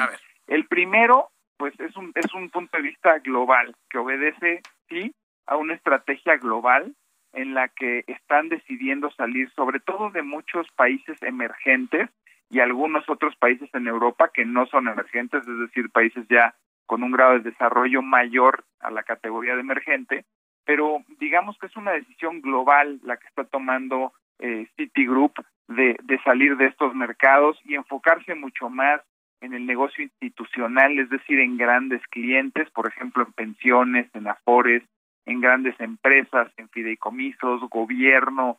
Eh, es un poco como para tratar de hacer entender a nuestro auditorio de manera más sencilla, en lugar de tener eh, pocos, eh, muchos clientes con saldos medianos y pequeños, el enfoque se convierte en tener pocos clientes con saldos muy grandes, ¿no? Por distinguir, digamos, que el negocio del menudeo al negocio institucional. Eh, esta decisión global, evidentemente la toman, pues porque también poco a poco yo creo que han ido viendo en este proceso de, transformación del grupo a nivel global y en el caso de México a nivel local, pues que se ha ido complicando y se les ha salido y, ya no es tan rentable el negocio del menudeo, el negocio de atacar a la, a la banca de pequeños clientes o medianos clientes, eh, esto también traerá como consecuencia, desde luego, tristemente, pues el cierre de muchas oficinas, de muchas sucursales, que por naturalezas obvias los clientes institucionales no los atienden en las sucursales, los atienden ejecutivos vía telefónica, vía digital, etcétera, y pues que evidentemente traerá consigo pues la pérdida de algunos empleos, ¿no? Entonces, yo lo vería primero porque mucho me han preguntado por el Twitter y justo ahorita antes de entrar al aire contigo, les decía, bueno, ahorita voy a platicar con Jesús Martín al respecto y mañana quizás haga un editorial al respecto, pero no lo veamos como una cuestión local o como que algo que hicieron aquí en México en particular, eh, eh, que por otro lado esa es la segunda parte de mi respuesta, ahorita eso voy, pero lo primero que te diría es, es una decisión global, Citi se va a enfocar en el negocio institucional, pocos clientes, mucho dinero, en lugar de muchos clientes con poco o saldos medianos. En segundo lugar, sí me quiero centralizar en la parte local. Yo creo que si Citi hubiera sido antes Banamex más acertado en la toma de decisiones en el pasado, igual y en México no estarían tomando esta decisión. Yo veo eventos que marcaron el rumbo que tomó este grupo y uno de ellos fue cuando pasó todo el tema de oceanografía, recordará, que le pegó muy fuerte a la reputación del grupo y que hizo que se metiera muy fuerte el área de compliance o la auditoría del propio banco y que eso empezó a hacer el que pues empezaron a ser mucho más selectivos y cuidadosos con los negocios. De hecho, ese tema de, de oceanografía con Banamex detonó la salida de muchísimos ejecutivos de primer nivel, entonces vino un cambio y un golpe de timón impresionante, pero al mismo tiempo y que no tenía nada que ver con oceanografía, yo creo que competidores de Banamex le invirtieron muy fuerte a sus plataformas digitales y a sus sistemas, y Banamex y Citibank no lo hicieron. Y creo que los ganones fueron aquellos que sí invirtieron a tiempo, por decir algunos, el BBVA, Banorte, algunos otros grandes grupos financieros que capitalizaron eh, que, que Banamex y Citi estaban preocupados en otros asuntos y no le estaban invirtiendo a su negocio aquí. Entonces, sí creo que independientemente de que haya sido una decisión global, hubo eventos que marcaron una diferencia que otros grupos financieros capitalizaron en México y que debilitó este negocio del menudeo en el caso de Banamex. Entonces, para hacer un resumen de mi respuesta, te diría, sí es una decisión global, no es un tema de que estén viendo riesgos en México y empecemos a hacer historias de que porque aquí pasó algo concretamente se están yendo asustados y tal, pero sí también creo que en el camino hubo equivocaciones y momentos clave que los orillaron a tomar esta decisión y que si no lo hubieran, eh, permíteme esta expresión coloquial, que si, no lo hubieran regado en su momento, pues igual y decidirían permanecer en, en, México, Jesús Martín. No me encanta la noticia porque al final de cuentas, pues como te digo, eh, es un gran jugador en el mercado financiero. Panamex sobre todo es un nombre de mucha historia, de mucha hegemonía, es una super marca en México Qué pena que no lo capitalizaron, pero de alguna forma esto se veía venir, mi querido Jesús Martín. Sí, hay, el público está preocupado que se va a cerrar el banco, ya aclaramos que no, que qué pasa con las deudas, que qué pasa con los créditos hipotecarios, me están preguntando qué pasa con la Afore. Digo, yo, yo estaré platicando con eh, ejecutivos clave de, de, Banamex en su momento, pero entiendo que todo sigue su marcha tal y como hasta este momento, ¿no es así, Juan? Sí, sí, si yo le pudiera dar un mensaje a todo aquel que tiene una relación de negocio con Banamex, cualquiera que sea, o con Citi, eh, evidentemente le diría que no tiene nada de qué preocuparse. Lo que sí puede pasar, mi querido Jesús Martín, es que, por ejemplo, el área de eh, crédito consumo se la vendan a un banco, que el área de inversiones pequeñas o la banca patrimonial se la vendan a otro banco, que la FORE la absorba a otra FORE. O sea, eso sí puede pasar en este proceso y de hecho es lo que va a pasar en este proceso. O lo que también podría pasar es que un solo jugador solito se, comiera todas estas unidades de negocio al mismo tiempo. Pero como cliente final, mi mensaje es no se preocupen. Correcto. Juan, eh, Danos tu cuenta de Twitter rápidamente en estos segundos. Arroba Juan S. Musi, arroba Juan S. Musi, con el gusto de estar aquí con Escuchas a Jesús Martín Mendoza con las noticias de la tarde por Heraldo Radio, una estación de Heraldo Media Group. Escucha las noticias de la tarde con Jesús Martín Mendoza. Regresamos.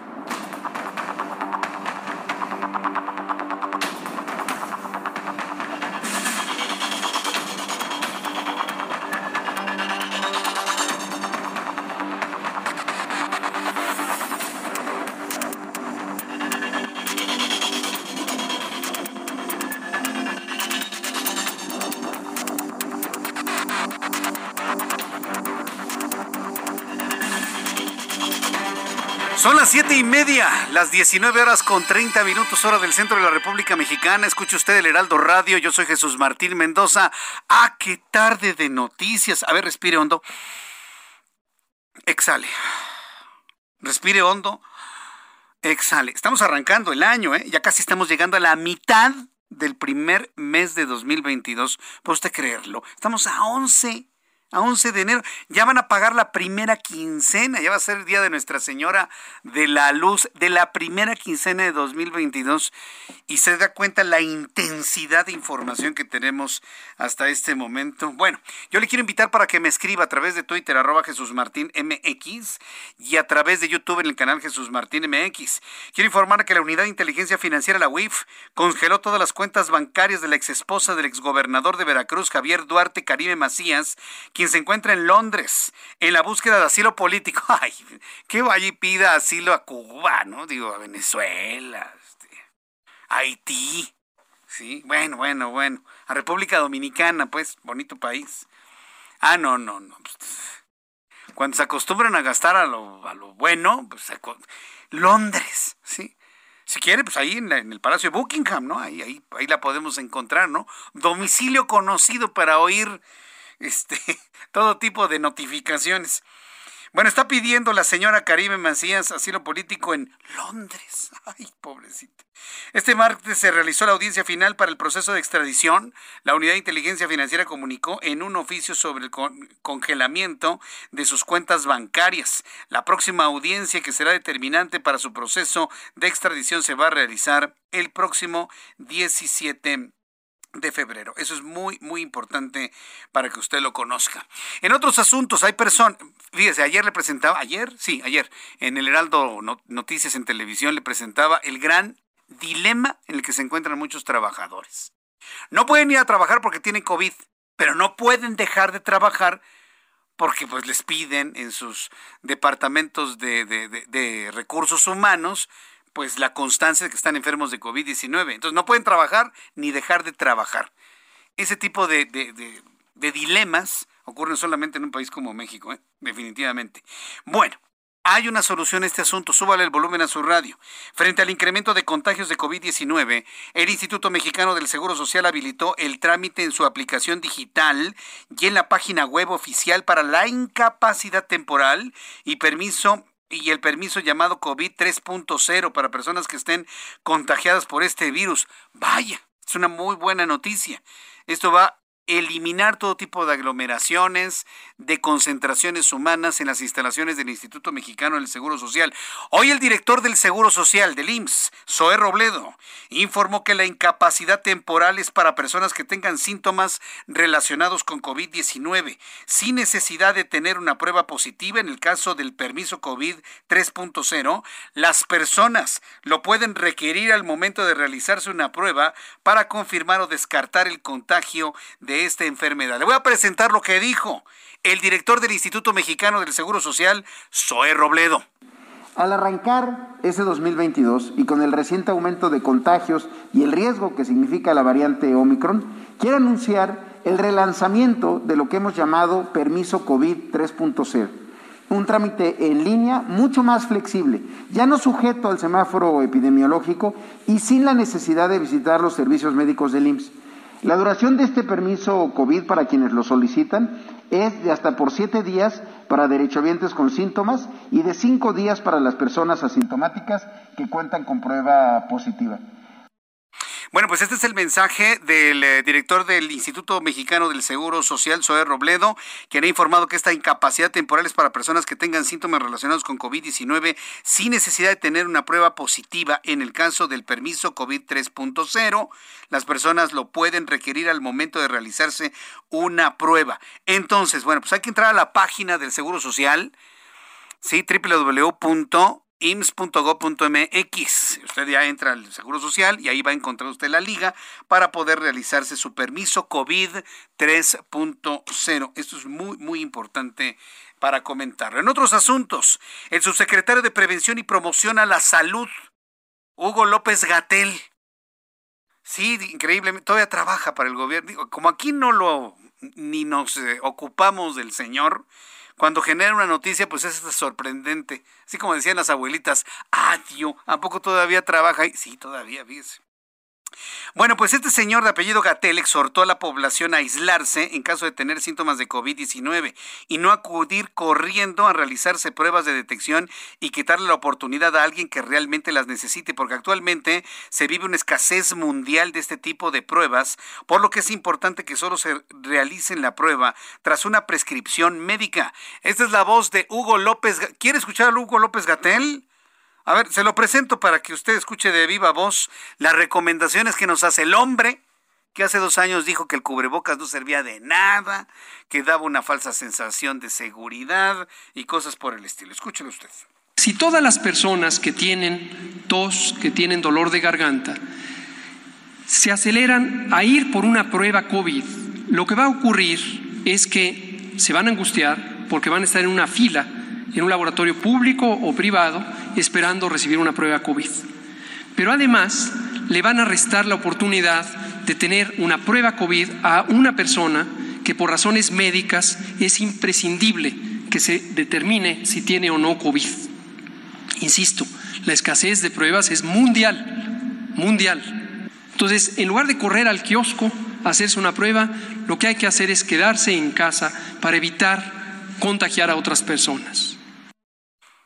Es decir, tiene lógica lo que dice Hugo López Gatel, pero yo sí le quiero decir una cosa. Es importante hacerse una prueba, ¿sí? Para poder... Lo, lo platicábamos hace unos instantes con la doctora Roxana Trejo. ¿Para qué sirve la prueba? Tiene por lo menos dos finalidades. La prueba sirve para que el médico especialista le indique el tratamiento adecuado, si es gripe, si es gripe, si es influenza, influenza, si es COVID, COVID, por principio de cuentas, y también para la estadística. Ah, sí, claro, por supuesto. La estadística es fundamental.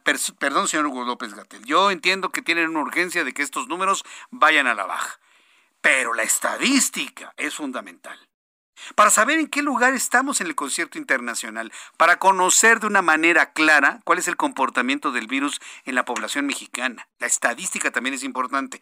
Ahora bien, ayer Martí Batres Guadarrama, si usted no nos escuchó ayer, bueno, quiero informarle que eh, Martí Batres, quien es el, el secretario de gobierno de la capital de la República, nos decía aquí en el Heraldo, bueno, eh, hizo uso de, la entrevista para mandar un mensaje a los patrones de todas las empresas para que no estén obligando a sus empleados a llevar una prueba, sobre todo si se encuentran sin síntomas. Porque ¿qué es lo que está ocurriendo? Que hay muchas empresas que dicen, no, no, tú entras a trabajar siempre y cuando me, me mandes una prueba donde saliste negativo. Si las personas no tienen síntomas, se sienten bien, pues seguramente no están enfermas. Y eso es lo que está pidiendo eh, Martí Batres Guadarrama, el secretario de Gobierno de la Ciudad de México y seguramente en otras partes de la República donde usted me está escuchando. Si usted está bien de salud, no tiene sintomatología, pues resguárdese bien, cuídese mucho, no, no se exponga al virus y nos haga una prueba. Las personas que de alguna manera tienen, empiezan a tener algunos síntomas y necesitan saber qué es lo que tienen, bueno, entonces sí, ir a la prueba. Pero insisto, las pruebas nos ayudan mucho a la estadística y saber cuál es el comportamiento del virus en nuestro país. Cuando son las 7.39, hora del centro de la República Mexicana, mire, López Obrador, ayer le informábamos hace 24 horas que resultó contagiado con el COVID-19, está enfermo por segunda ocasión, tomando en cuenta, le voy a decir qué es lo que tiene que usted tomar en cuenta, que el presidente de México tiene la mejor atención médica de este país, no le quepa duda, y tiene las mejores vacunas puestas, y aún así se enfermó de COVID-19. ¿Por qué hago esta acotación? Para que las personas que están vacunadas no piensen que pueden andar inmunes por la vida y no les va a pasar absolutamente nada. Se va a contagiar vacunado o no vacunado. La diferencia es que el vacunado tendrá una enfermedad más leve que no lo va a llevar al hospital, mucho menos se va a morir y el no vacunado pues puede enfermar más gravemente. Esa es la única diferencia y eso puede. ¿eh? Habrá, habrá que ver finalmente cómo suceden las cosas. En el caso del presidente de la República, ¿cuál es la indicación para una persona que está enferma de COVID-19, que está aislada, pero además que esté en reposo. Ojo, que esté en reposo. ¿Qué es estar en reposo? Estar en la cama. ¿Qué es estar en la cama? Pues estar en pijama, estar en la cama, hidratándose, reposar el cuerpo. Ah, no. El presidente se vistió, se puso traje, se puso corbata y salió en la mañanera a través de una imagen que compartió Dan Augusto López, secretario de Gobernación, que estuvo al frente de la conferencia matutina del día de hoy. En un mensaje desde su despacho en Palacio Nacional tras su segundo diagnóstico de COVID, López Obrador dijo que se sentía bien, con síntomas leves, con dolor de cuerpo, ronquera, por lo que llamó a la población anual a armarse, ya que dijo el virus va de salida. ¿Va de salida? Hoy hay más de 33 mil casos de contagio, presidente. Y bien, bien, está bien ronco el presidente. ¿Quiere escucharlo? Así apareció hoy por la mañana. Estoy ronco, afónico pero fíjense qué bien. Eh, este mensaje, pues es para informar sobre cómo me encuentro, pero también para transmitirles mi experiencia, ahora que me he vuelto a contagiar, con el propósito fundamental de que no nos espantemos. Afortunadamente, esta es una variante que no tiene eh, el nivel nivel, el grado de peligro que la variante Delta. Bueno, yo lo comenté ayer y, lo comento de manera sincera, deseamos que se recupere pronto el presidente de la República. Pero una recuperación, se hace en reposo, presidente, váyase a reposar a su cama. No pasa nada. Adán Augusto López, secretario de Gobernación, llevará bien las riendas del país. no se preocupe. Usted vaya, repose, quédese en su cama, hidrátese, tome los medicamentos necesarios para poder aliviar esa voz. Que por cierto, ¿eh? no es afonía lo que tiene el presidente. Se llama disfonía. Estar afónico es no tener nada de voz. Nada, nada, nada, nada, nada.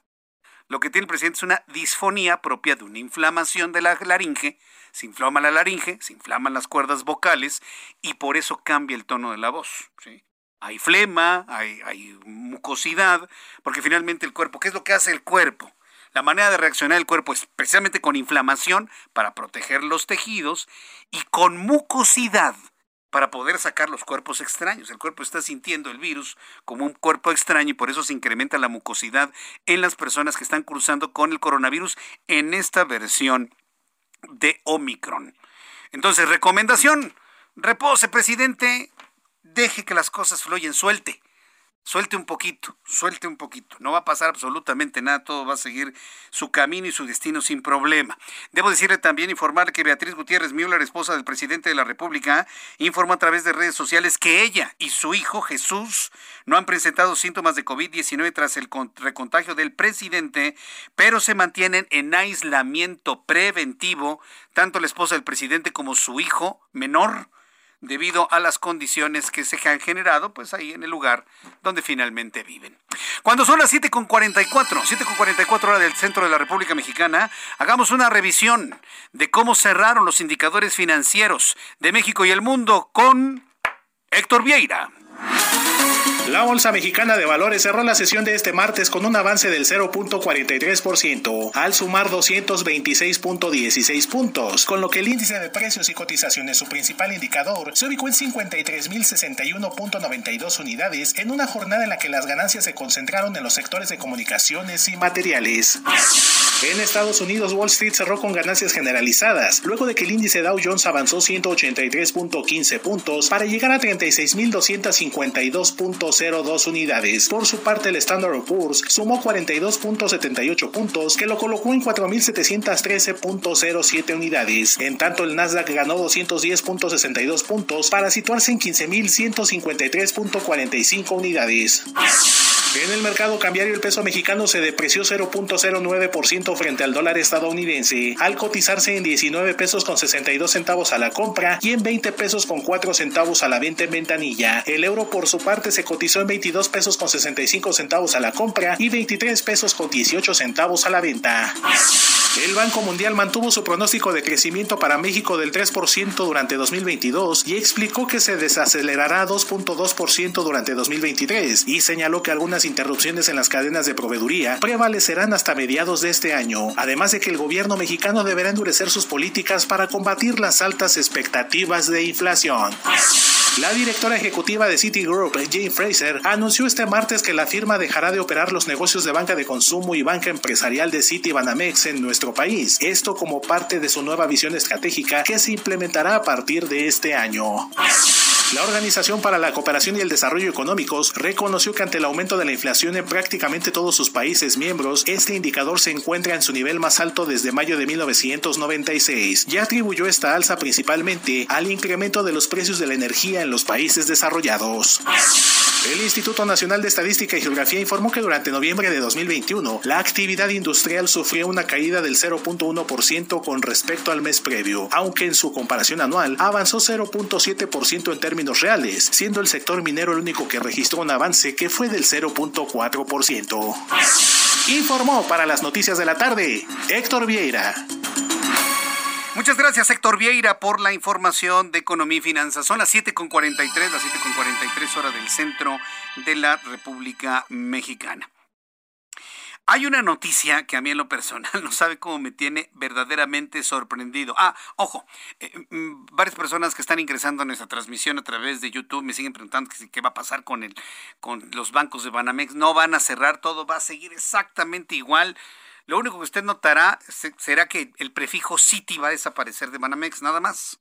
Y a lo mejor aparecerá otro prefijo en el futuro o un eh, o algún otra, otro apellido que tenga el nombre, pero es lo único que va a ocurrir. De ahí en fuera, todo va a seguir completamente igual. Seguramente algunos negocios del banco se irán comprando por otros jugadores en el mercado, no lo sabemos. Entonces, eh, pero usted como inversionista, usted que tiene negocios, que tiene tarjetas de crédito, que tiene inversiones, que tiene ahorros, que tiene deudas, las deudas también las vamos a seguir pagando, bueno, pues se, mantendrá todo exactamente igual. Lo aclaro porque hay varias personas que me siguen preguntando sobre eso. Otra noticia que me dejó sorprendido, la Ciudad de México colapsará por falta de agua. El río Cutzamala no va a resistir mucho en poco tiempo. Los manantiales en Hidalgo se secan. Se tiene que planificar la ciudad y no va a permitir que crezca más la zona metropolitana. El construir el aeropuerto internacional de Texcoco era la muerte para la gran urbe, dicen algunos. Estas son algunas afirmaciones que han realizado desde el Instituto Mexicano de Tecnología de Agua, que se encuentra en Juchitepec, Morelos, que el gobierno federal, ahí le va, tiene la idea de extinguir, denuncia el sindicato. En la línea telefónica, Rafael Espinosa Méndez, maestro en ingeniería y secretario general del Sindicato de Trabajadores de este Instituto Mexicano de Tecnología del Agua. Don Rafael Espinosa, me da mucho gusto saludarlo. Bienvenido. Muy buenas noches. Buenas noches, el gusto es para mí. Muchas gracias por la atención a la información que hemos proporcionado. A ver, ¿cómo que el gobierno quiere desaparecer este instituto? A ver, coméntenos cómo surge esta información y cuáles son las reacciones de ustedes como sindicato. Sí, en, a finales del año logramos obtener una iniciativa de ley eh, que aparentemente estaba en la Consejería Jurídica. Hoy día tenemos la certeza que se está puliendo esa iniciativa en dicha Consejería Jurídica, en donde se pretende extinguir al Instituto Nacional de Ecología y Cambio Climático y al Instituto Mexicano de Tecnología del Agua, ambas instituciones de investigación, desarrollo tecnológico y formación de recursos humanos en la materia, ambas pertenecientes a la Semarnat. De tal manera que en diciembre también del año pasado, el director del instituto, el doctor Adrián Pedro Acuña, el sindicato solicitó que nos informara sobre dicha iniciativa, la cual confirmó que sí, el instituto se extingue y los trabajadores serán incorporados a la Comisión Nacional del Agua. Es, es, lo que se nos indicó. O sea, este Instituto Mexicano de Tecnología del Agua será absorbido entonces por la Comisión Nacional del Agua en apariencia así sería. ¿Y ustedes qué opinan de esa estrategia? Así es. Este es una cosa la que se dice, pero es otra la que se hace, lo cual, pues definitivamente tiene un efecto negativo eh, fuerte en la investigación, desarrollo tecnológico y formación de los recursos humanos, que es la misión y visión que tiene este instituto desde su creación en 1986. Ajá. Bueno, pues, eh, eh, ¿cuál es la diferencia del trabajo que se hace en Conagua y el que estaban haciendo ustedes o están haciendo en el Instituto Mexicano de Tecnología del Agua? ¿Hay alguna diferencia sustancial que el público deba conocer? Sí, definitivamente.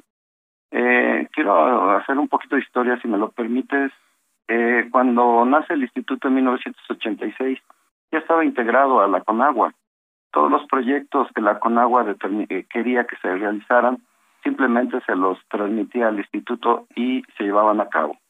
Sin embargo, la, el aparato administrativo burocrático que tiene la Conagua definitivamente era una, una limitante para el desarrollo tecnológico. Simplemente, por decir algo, comprar algún reactivo, pues tardaba meses en que llegara pues a las instalaciones del instituto, lo cual pues no es eficiente para el desarrollo tecnológico. Es por eso que en el 2001 se descentraliza el instituto, de tal manera que tiene personalidad jurídica y además puede tener ingresos propios. En ese sentido, sí, la Conagua sigue siendo nuestro principal cliente, pero también nos permitió al instituto tener convenios eh, con gobiernos de los estados, organizaciones no gubernamentales, etcétera. De tal manera que el instituto paulatinamente es autosuficiente. Solamente nos entrega la federación el 50% del presupuesto que ejercemos, que en este año es de 211 millones de pesos. ¿Cuántos trabajadores sindicalizados hay en este Instituto Mexicano de Tecnología del Agua? Sí, en total son 305 trabajadores entre operativos y, e investigadores. Sindicalizados tenemos 205, casi el 70% de, de los trabajadores. Obviamente los 60 directivos pues son personales de confianza y no pueden ellos este, sindicalizarse. Eh, nada más para terminar, este, la Conagua es un ente eh, administrativo y operativo. Él es el que construye, él es el que licita. El instituto se dedica nada más a la investigación y desarrollo tecnológico. Es decir, si hay que construir una presa, por ejemplo, el INTA hace el proyecto ejecutivo, hace el modelo en el laboratorio de hidráulica, Ah. obtiene resultados y la entrega el proyecto ejecutivo a la CONAGUA. La CONAGUA es quien va a licitar a nivel nacional o internacional, es la que da la supervisión de la construcción. El instituto se limita a la parte científica. Mm, la parte bueno, e, e, eso es lo que hemos notado en esta administración, que todo lo que tiene que ver con la investigación, la parte científica, la parte pensante se está diluyendo. ¿Dónde, dentro de la Conagua, dónde va a quedar esa parte científica? ¿Va a prevalecer o va a desaparecer? Eh, Definitivamente quedaría como una dirección en el mejor de los casos, pero recuerden ustedes que en la Conagua ya hay una dirección de, de ¿cómo se llama? De supervisión este de los trabajos. Un ejemplo de esto que les digo lamentablemente pues es lo último de la K invertida. Recuerden que esto en el sistema Cutamala provocó el desabasto de agua en la ciudad por varios días. Esa K invertida costó nada más la pura pieza especial 500 millones de pesos, es decir, dos años del presupuesto que le dan al INTA para operar el gobierno federal. ¿Qué sucedió aquí? Desde que despidieron al personal de, menor nivel. ¿Qué sucedería si nos absorbe la Conagua? Pues quedaríamos simplemente como una dirección más en donde lamentablemente sería sería la Conagua juez y parte. ¿Por qué? Porque no va a haber un ente fuera de la Conagua que realmente pueda ah. dictaminar si los trabajos se están realizando correctamente. En este caso de la K invertida no nos invitaron al instituto para evaluar ese esa pieza especial, la colocación, etcétera. Recuerdo dentro de la Conagua, fue dentro de la Conagua donde se resolvió todo. ¿Y cómo fue? despidiendo al personal del menor nivel. Lo recuerdo, fue noticia. Don Rafael Espinosa, eh, se me acaba el tiempo, lo invitaré una oportunidad futura para conocer más sobre este asunto. Muchas gracias, don Rafael, que le vaya muy bien. No, por último, solamente pedimos audiencia al presidente de la República. Queremos que nos escuche la voz de los trabajadores, de los investigadores, que no se quede nada más con el director, que no es del INTA, esto fue Las Noticias de la Tarde con Jesús Martín Mendoza. Normally, being a little extra might be a bit much, but not when it comes to healthcare. That's why United Healthcare's Health Protector Guard fixed indemnity insurance plans, underwritten by Golden Rule Insurance Company, supplement your primary plan so you manage out of pocket costs. Learn more at uh1.com.